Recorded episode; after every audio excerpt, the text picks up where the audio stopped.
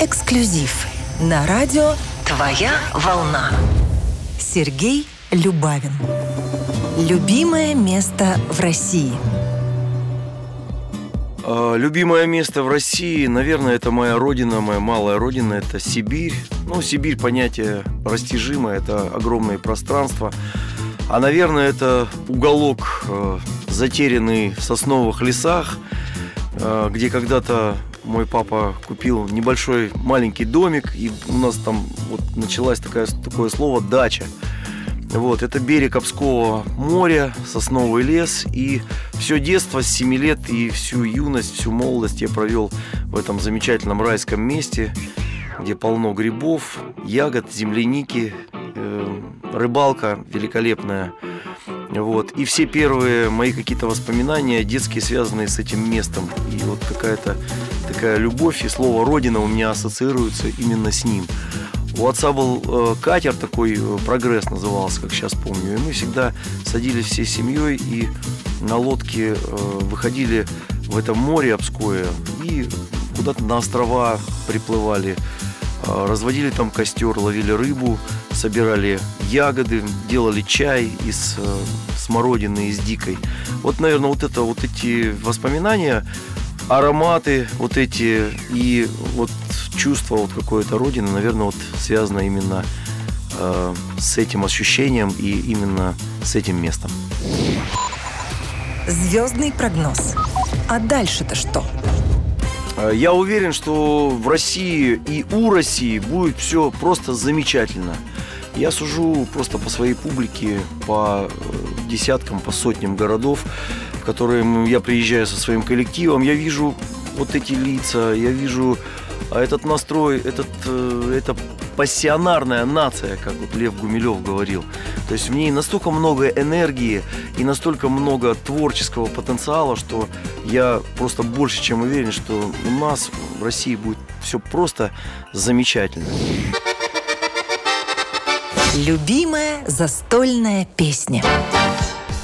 Ну, во-первых, застольные песни э, я слушал с раннего детства, с юности. Э, их пела моя бабушка еще, еще моя прабабушка.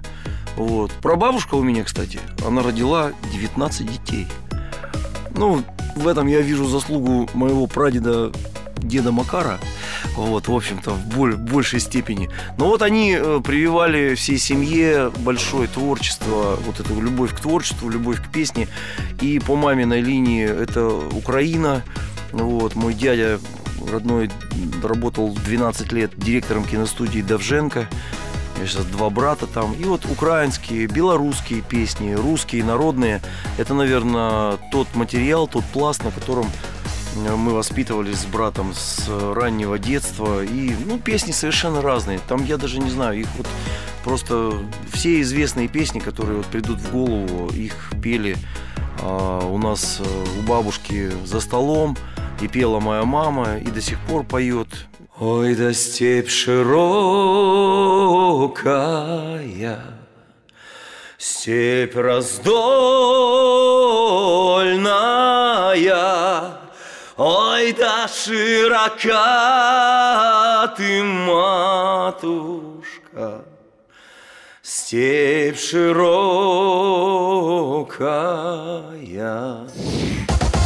Первая песня. Ну, первая песня, наверное, вот так вот сходу я, может быть, а, были какие-то зарисовки сначала. Это сначала не были так вот в чистом виде, прям песня, куплет, припев, там развитие. Вот. А, наверное, к одной из первых песен можно отнести песню «С Новым годом, милая», которую я написал в 80-е годы, вот, и которую первым своим ансамблем, составом, ансамблем «Вояж» мы э, записали ее и исполняли на всяких э, вечеринках, посвященных Новому году, Рождеству, э, там, в Сибири. Вот. А потом, когда я приехал в Москву, эту песню «С Новым годом, милая» мы спе- спели, сделали, вернее, вдвоем э, с Пьером Нарциссом, Царствие Небесное, вот. И до сих пор есть этот клип на эту песню замечательный. Там еще очень много звезд снимается. А всех вот сейчас перечислять не буду. Ну, в общем-то, песня вот эта такая была с Новым годом милая. Как раз новогодняя песня. Такое поздравление всех женщин, всех любимых, милых с Новым годом. С Новым годом, милая, эта ночь волшебная Дарит людям праздник, та-да-да-да-да В светлой музыке придет наш веселый Новый год И подарит, ну, в общем, такое вот что-то подарит Там что-то хорошее очень. Недооцененная песня. Я считаю, что недооцененных песен их вообще не существует. Объясню почему. Песни можно сравнить э, с детьми, которые рождаются вот у тебя в твоей семье. Ну вот, предположим, представьте себе а, семья и у них трое детей. Они все думают, что мама говорит, вот у дочка, вот она точно будет известной телеведущей, а папа говорит про сына, а вот он будет Э, скорее всего, известным спортсменом на, на, на весь мир, на всю страну, как минимум. Но потом так получается, что э, сын идет работать на завод, а дочка там учительница в сельскую школу. Вот, и так получается с песнями, понимаете? То есть, но это неплохо, это, это замечательно, потому что любая профессия или судьба каждого человека, она в какой-то степени может быть предопределена там на небесах, также и судьба каждой песни. И поэтому говорить, что недооцененная, ну как ребенок может быть недооценен? Он, она, он, он как и песня, он, он просто встал в этой жизни на свое место. И, наверное, если бы у меня не было, наверное, сотни каких-то песен, которые, э, грубо говоря, можно было сказать, недооцененные это песни, наверное, не возникли бы такие мои произведения, как «Цветок», как «Волчонок», как э, «Нежность», как «Прощание с Эсидорой», как Влади для Володи. Вот, ну, все вот эти песни, они не могли возникнуть без э, тех э, сотен там песен, которые я написал, и которые, может быть, не так прозвучали, не так ярко, что ли, не так публично прозвучали. Вот. Но тем не менее, еще есть один аспект, почему нет недооцененных песен. Потому что когда приезжаешь в города, в концертные залы к своей публике, и какая-то женщина или мужчина, подходит потом на автограф-сессию и говорит, Сергей, а почему вот вы не поете вот такую-то песню, например, песню «Ностальгия»? Ведь у меня э, столько связано вообще с этой песней. В общем-то, а, а я так понимаю, что это, этой песне уже там 20 лет, и уже новые песни заменили ее в репертуаре. Но для человека это не только э, какая-то память, или это просто его судьба. Он познакомился со своей будущей супругой, там вот, и слушая эту песню. Поэтому как ее можно назвать недооцененной? Вот основная мысль, поэтому, в общем-то, от Сергея Любавина недооцененных песен нет вообще. Райдер артиста. Райдер Сергея Любавина очень простой, нет никаких понтов каких-то или, в общем, там стоит только вот если то, что касается какого-то небольшого отдыха или релакса, там стоит одно слово, оно называется баня. Вот, вот. И э, всегда мы с коллективом, я всех приучил э, к этой церемонии, к этой традиции русской. И мы все, когда выдается особенно свободный день, на весь день прямо, не на час, не на два, а на весь день идем ну, вот, в баню. Паримся, у нас там по четыре веника, мы, в общем-то, готовимся очень серьезно. Всякие травы, там полынь, все, все вот эти вот э, возможности банные. Я считаю, что это элемент культуры, как и русская кухня, и э, к ней нужно приучать людей, неважно, с детства. Вот у меня э, два человека, которые, ну, у них астма, да, вот так скажем, условно, в коллективе. Вот звукорежиссер и э, директор, они там брызгают этими баллончиками постоянно. Так вот, они не знали, что такое баня, и говорили, да не, вот это жара такая, нам нельзя, у нас там это врач нам выписал. И когда вот потихонечку я их приучил к этой бане, сейчас их просто, они как вот сразу сами говорят, давайте все идем в баню, они уже забыли про эту астму и, в общем-то, со здоровьем стало получше и а, очень полюбили этот процесс. Поэтому всегда вот в райдере стоит баня. Причем баню эту я так вот тоже не, не пользуюсь как бы какими-то вот услугами прокачков. Я сам находим мы самую лучшую баню в городе, я ее сама оплачиваю, в общем-то, и мы, в общем-то, занимаемся целый день именно вот только парением, каким-то вот релаксом, отдыхом. И э, это очень здорово снимает напряжение от поездов, от самолетов, дорожные вот эти все моменты. И восстанавливает также голос очень хорошо. Поэтому баня – это наше все. Любимое блюдо. Любимое блюдо? Ну, у меня очень простой рацион. Ну, я не люблю какие-то изыски, вот какие-то блюда, которые вот ты, когда ты э, отведаешь это блюдо, и ты не понимаешь, что ты съел. Вот это вот не для меня. Все должно быть очень просто. А то, что касается любимых каких-то блюд и рецептов, это опять же моим корням. Там бабушка у меня очень хорошо готовила в русской печи. Вот. И когда есть возможность и есть русская печь, я это блюдо готовлю. Но если русской печи нет, готовлю его на плите. Это называется сибирский борщ. Вот. Я его готовлю, уже готовил в нескольких эфирах на центральных каналах. Тоже.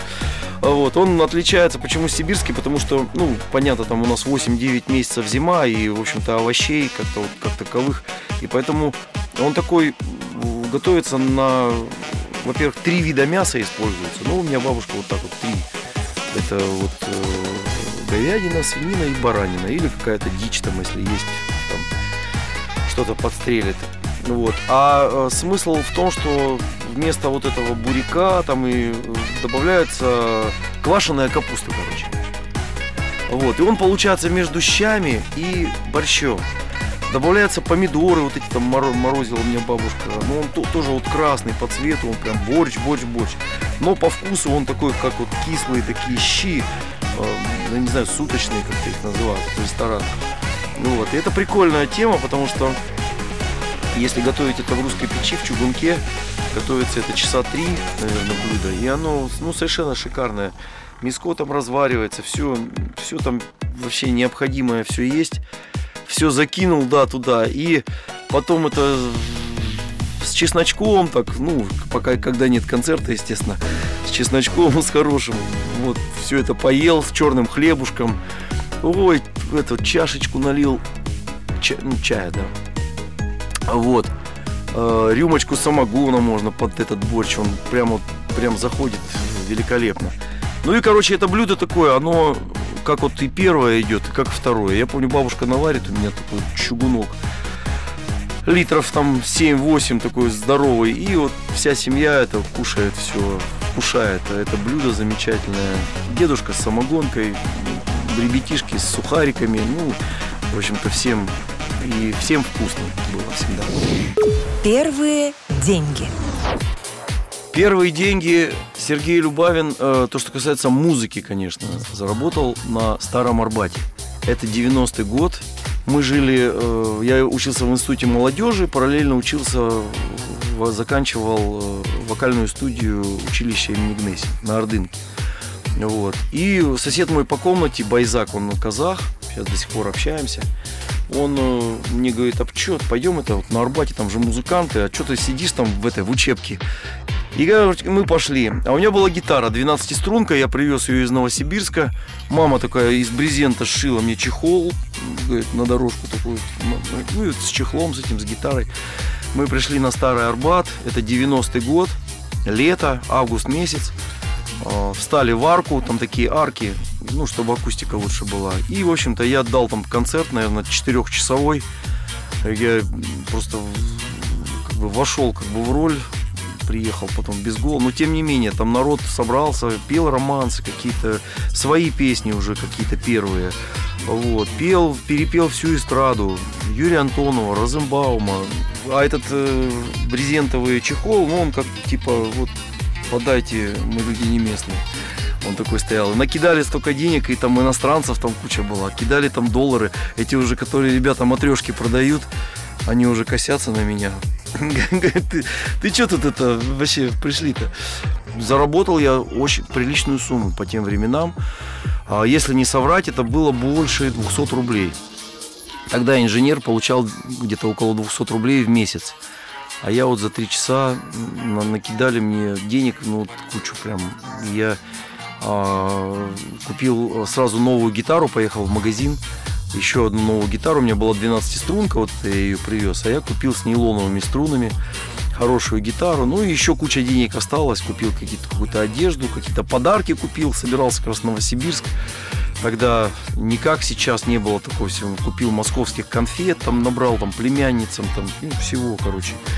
Вот, вот так вот разошелся мой первый гонорар, в общем-то. Ну и так э, вот эти пришли первые такие деньги. И мы еще несколько раз туда ходили, нас уже ребята там Э, ну, воспринимали нормально, даже вот те, кто продавал там какие-то вещи, потому что ну, мы сразу собирали толпу, и, соответственно, люди, помимо того, что они слушали песни, они подходили к этим лоткам, покупали эти матрешки. Так что мы такой, мы такой были как магнит, хотя это начало 90-х, там рэкет, там все дела. Мы никому вообще ничего не платили, и с нас ребята вообще денег не просили. Ну, э, это знаете, как в старом фильме, не стреляйте в музыкантов, и будет все ништяк. В общем-то, это продолжалось, наверное, вот до того времени, когда я уже стал заниматься в Гнессинге, когда стали записывать первые песни, вот, тогда вот, наверное, закончилась эта эпопея. Вот, да и Арбат уже потом он немножко уже, уже стал немножко не такой. Семейный бюджет. Да, слушайте, то, что семейного бюджета касается, я так не задумывался даже, кто там вообще а, каждый несет э, меру своей ответственности, то, что касается семейного бюджета. То есть есть вот бюджет, да, я таскаю из него там на песни, на какие-то, на, на творчество, в общем-то, в основном, куда входит там и съемка каких-то видео, и фотосессии, и костюмы. А, в общем-то, вторая половина, она, наверное, вот занимается хозяйством. Это оплата там ЖКХ, там что-то еще, какие-то платежи. Вот. И поэтому такого нет, кто распоряжается. В общем-то, слава богу, всем хватает. Вот. Ну а в плане заначки, заначки как-то я даже не думал об этом, честно говоря. Наверное, и зря, потому что потому что 20 год, он показал, что вот люди, которые любят заначки, они как-то справились с этим. А, ну а мы как-то жили, что вроде все хорошо, все хватает, есть перспектива, есть там, ты можешь посчитать, сколько ты там заработаешь через там 2-3 месяца, поэтому. А потом бах, вот эта пандемия, и, в общем-то, а что там, все, концерты, до свидания. Нельзя концерты проводить, и поэтому, конечно, было грустно. Вот, но эта грусть прошла, потому что сейчас уже 23-й год наступает, и все будет хорошо. Как выйти из конфликтной ситуации? Это, знаете, все зависит от возраста. И до 20 примерно, до 25, до 25 лет из конфликтных ситуаций, если она возникла именно вот э, в мужской компании, выходили просто. Вышли и набили друг другу что-нибудь. Вот. У нас это так решалось. И... Ну, это считалось вообще нормально. Я вообще искренне удивлялся. Я первый раз, э, вот мне было около 30 лет, там 20 с чем-то, и мы по, по, поплыли, это вот э, такой пароход огромный ходит, Сильвия Лайн из Финляндии в Швецию. И я искренне поражался. Там столько молодежи, столько дискотеки, столько... И я искренне ходил по этим этажам и поражался, ну почему никто не дерется? Это как-то странно вообще и не весело. Вот, а в Турцию, когда мы приехали снимать клип «Твоя любовь», и я спросил там на рецепции, ну, девчонки русские, я говорю, девчонки, как у вас есть сезон? Да, говорит, скучно, говорит, вот в прошлом году хоккеисты были, телевизор выкинули из окна в бассейн, как-то было весело. Вот. А э, с возрастом, естественно, это уже нужно просто прекращать, и как опыт жизненный показывает, лучше всегда договариваться. Потому что даже вот с молодости, если там набили друг другу лицо, то потом второй шаг это все равно переговорный процесс и дружба. И дружба. Это ну в, при любом раскладе.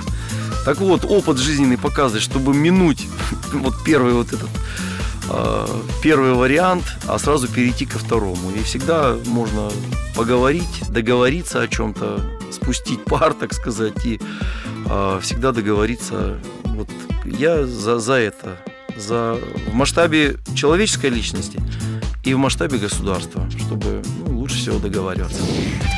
Черты характера, от которых лучше избавиться. Черты характера, которые бы я не хотел в себе видеть, это, ну, в первую очередь, это основная черта это, ну, какая-то вот присутствует, э, как мама, вернее, бабушка говорила, вот, говорит, у Сережки взрывной характер.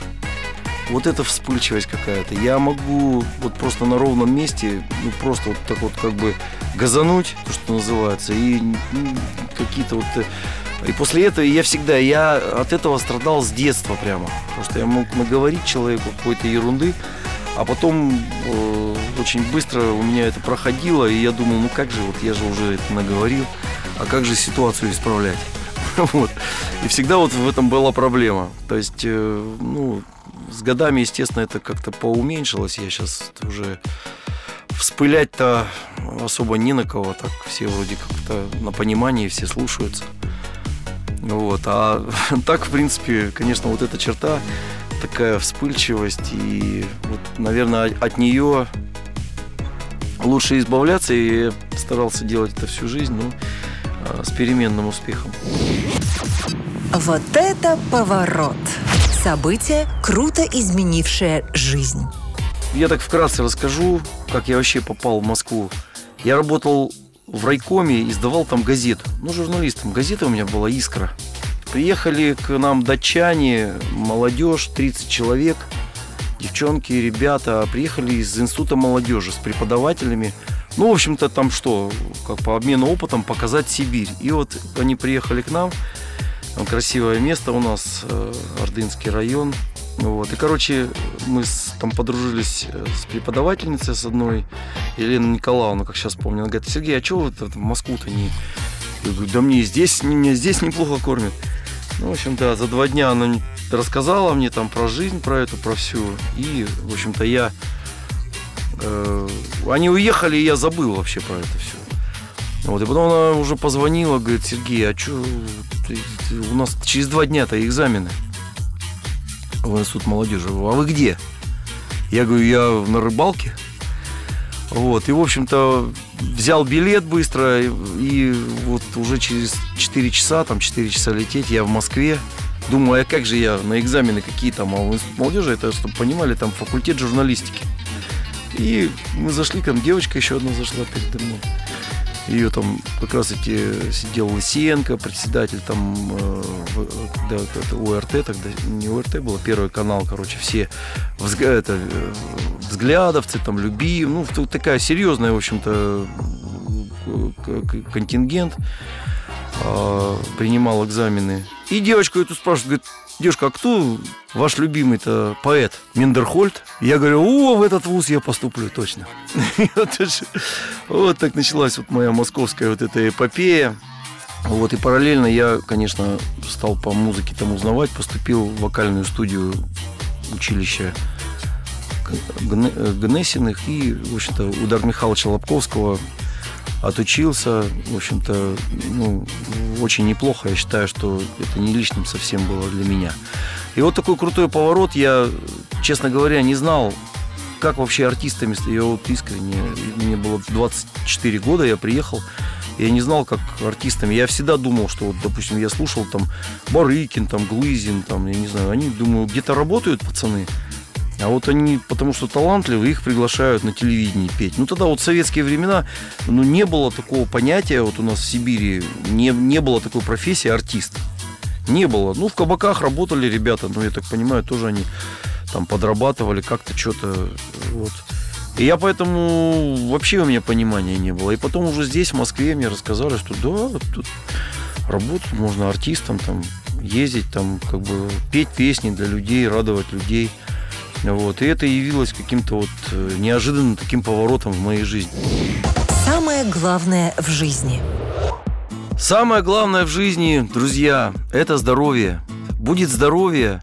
И, как я уже говорил, полюбил это слово в последнее время, как говорил Лев Гумилев, сын Анны Ахматовой, пассионарность. То есть энергия, которая дает вам жить, творить и достигать поставленных целей, самое главное. Это как народа, как нации касается, так и отдельно взятого человека. Если у тебя есть желание, вот откуда желание это берется? Вот я хочу достичь там, ну, того-то, того-то. И вот у человека прям желание, он прям вот как крот копает. Вот это и есть пассионарность какая-то. Вот. А кто-то что-то говорит, да я не хочу ничего, да что там, ничего не интересно вообще в этой жизни. Так вот, э, главное, чтобы вот эти два качества, они присутствовали в жизни каждого человека.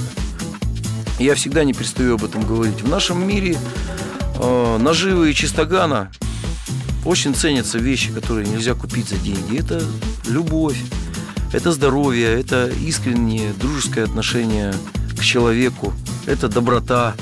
Ну вот можно еще можно назвать несколько качеств, но вот то, что нельзя купить за деньги. Вот это вот, мне кажется, вот основное и главное.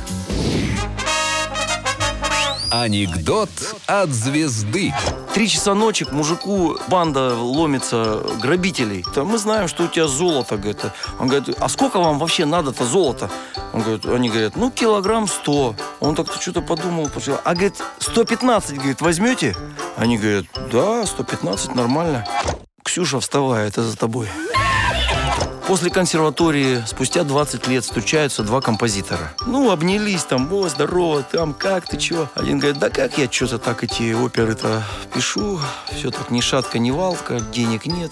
Ну, как у тебя-то как? Да у меня вообще все шикарно, говорит, квартиры, говорит, дом на Кипре купил. Но, говорит, я, правда, это по малым формам. Как по малым формам? А что это? Ну, вот из последнего что-то свое. М-м, Данон. Где найти свою любовь?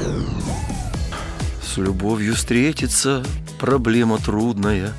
Тут вопрос-то в том, что на самом деле, на самом деле, а, как правильно говорят, это мудрая мысль, что любовь, она приходит и уходит. То есть ее нельзя встретить, она сама, она сама должна вас найти. Понимаете? Ее нельзя искать э, как-то это самое вот так цинично, раскладывая все по полочкам. Вот, она сама придет э, в нужное время, в нужный час, в нужный момент. Вот. И в случае чего, если плохо будете себя вести, она также уйдет. Спокойно. Вот. Поэтому это сложно. Вот я не знаю, такой на самом деле трудный вопрос. И очень он такой неоднозначный. Нельзя на него, как вот с любимым блюдом, выписать рецепт, к сожалению у всех настолько это индивидуально и настолько как бы встретить где-то, где-то чего-то. Вот. Мое мнение такое, что любовь, она сама вас найдет. Главное, чтобы вы были уже к этому готовы. Вот. А, ну, каждое утро надо просыпаться и себе говорить, так, к встрече с любовью готов. Но однозначно сначала нужно встретиться с Любавиным а потом, а потом поговорить с ним, вот обсудить этот вопрос, послушать его, а потом уже сказать «да, к встрече с любовью я готов». Эксклюзив на радио «Твоя волна».